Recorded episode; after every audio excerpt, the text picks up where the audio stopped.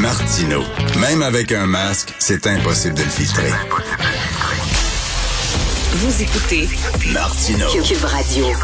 Alors, Michel Bédard est ce qu'on appelle un croque-mort. hein, et pendant la pandémie, il a transporté les corps de plus de 300 victimes. Il a d'ailleurs publié un livre qui est disponible depuis euh, euh, hier, euh, qui s'intitule On nous a laissé mourir dans les couloirs oubliés de la COVID-19. Michel, bonjour. Oui, bonjour. Alors, 300 euh, personnes, euh, euh, certaines personnes euh, mortes de la COVID, mais ce qui est assez étonnant, on en parle très peu. Il y a beaucoup de gens qui se sont enlevés la vie, Michel Bédard. Oui, absolument. C'est surtout pendant la deuxième vague. Pendant la deuxième vague, au début de la deuxième vague, on, on a commencé à récupérer des suicidés en plus grand nombre que des victimes de la COVID-19. OK. Alors, oui. euh, ah oui, ah oui. Il y a été des, des journées là, où c'était deux, trois par jour. Eh euh, boy. Et ça, juste pour la grande région de Montréal. Alors ça, c'était là, complètement nouveau. Et puis, un peu comme la COVID, comme euh, les décès COVID ont commencé au début, c'est arrivé là, soudainement, là, en l'espace de quelques jours, là, je veux dire, t'en as pas. Et puis là, boum, ça commence à sortir. Et puis, plusieurs cas, là. C'est ça, au jour le jour, on nous donnait le nombre de décès de gens de la COVID, mais on parlait pas des gens qui s'étaient enlevés la vie par détresse psychologique, ça. Non, absolument. Non, non, non. Ça, les, les euh, ben, vous savez, dans, dans le milieu, les, euh, les suicides, c'est, ça a toujours été là, tabou. Là, On n'en parle pas, on dit rien, et pourtant, euh, il y en a, puis il y en a beaucoup, puis il y a- il y, a une détresse, il y a une souffrance là, absolument épouvantable à Montréal, et puis on n'en parle pas. Et puis le résultat, ben, il est là. Alors, en période de confinement, en période de couvre-feu, évidemment, ça s'accentue, ça, ça devient de plus en plus sensible, et puis il y a de plus en plus de gens qui passent à l'action. Et là, on parle, moi, moi ce, que je, ce, que, ce que je parle, ce sont de ceux qui ont réussi l'acte. C'est- oui, c'est ça. Il y en a qui, qui le tentent et qui, en, qui, qui, le, qui, le, qui vont pas jusqu'au bout. Et Monsieur Bédard, j'imagine quand vous allez euh, euh, transporter le, le, le- le cadavre, ben il y a des gens, il y a des proches. Vous leur parlez un peu, euh, ils vous racontent un peu leur histoire, non? Ben, écoutez, on est les, on est les seuls à qui ces gens-là vont parler. Ah. Parce que nous, quand on arrive sur les lieux d'un, d'un suicide euh, ou d'un, d'un décès à domicile, euh, euh, les policiers, la plupart du temps, sont déjà repartis ou ils terminent leur enquête. Et puis, euh, nous, on arrive pour, pour prendre en charge la personne décédée, puis presque tout le temps, ben, il y a des membres de la famille qui sont là. Il y a un père, un frère, une sœur. J'ai déjà vu, bon, les parents d'une- jeune femme qui s'était enlevé la vie, qui était qui était sur place, et puis qui m'ont demandé de pouvoir voir une dernière fois le visage de leur fille. C'est ça, c'est nous qui c'est nous qui leur parlons, c'est nous qui, essayons d'apporter un peu de réconfort, puis euh, d'atténuer cette souffrance-là, c'est que c'est comme ça. Et Selon vous, est-ce que c'était des, de la détresse psychologique qui était vraiment causée par, euh, entre autres, le confinement, puis le fait que ces gens-là pouvaient pas voir leurs proches, leurs amis, tout ça? Il y a certaines personnes aussi qui ont dû perdre leur emploi, perdre leur commerce.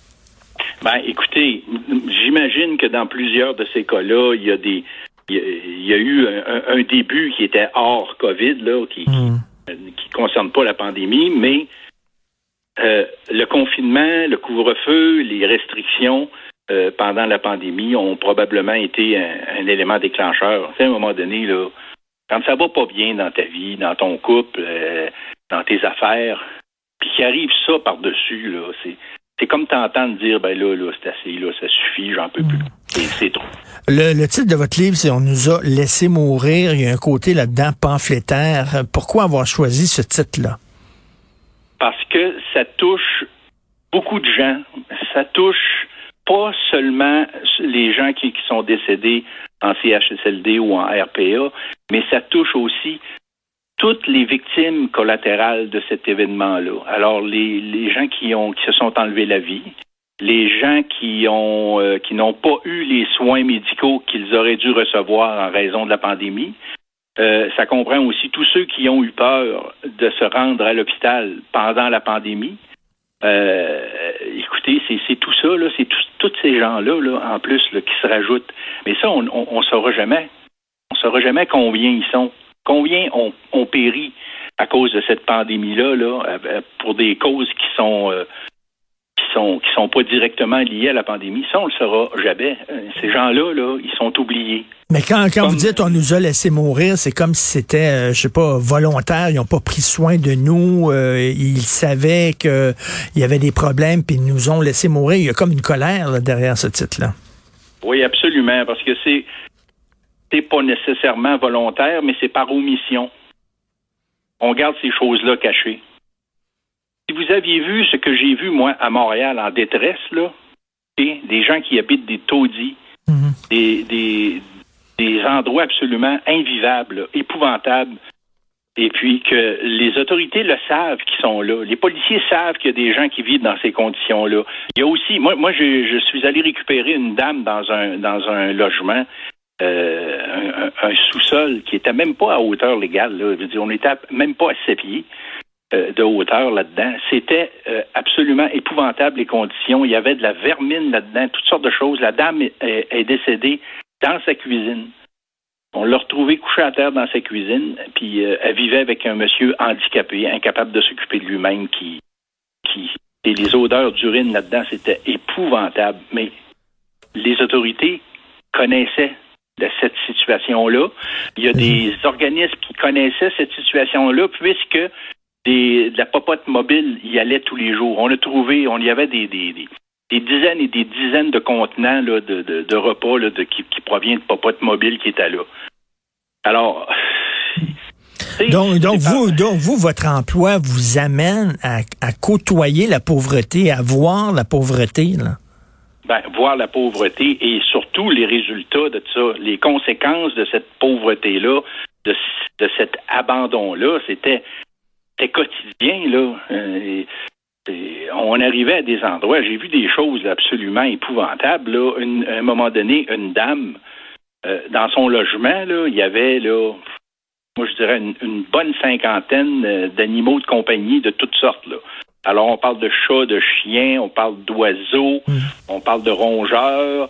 il y en avait partout. Là. Alors, c'était évident que cette dame-là, n'allait pas bien, était en détresse. Et pourtant, on l'a retrouvée gisante euh, sous sa table de cuisine. Elle était morte là depuis euh, sept jours. Non, c'est ça. Vous montrez un aspect euh, de la pandémie dont on a très peu parlé, c'est-à-dire la détresse psychologique. Donc, je rappelle le titre de votre livre, On nous a laissé mourir, un livre bouleversant d'humanité de Michel Bédard.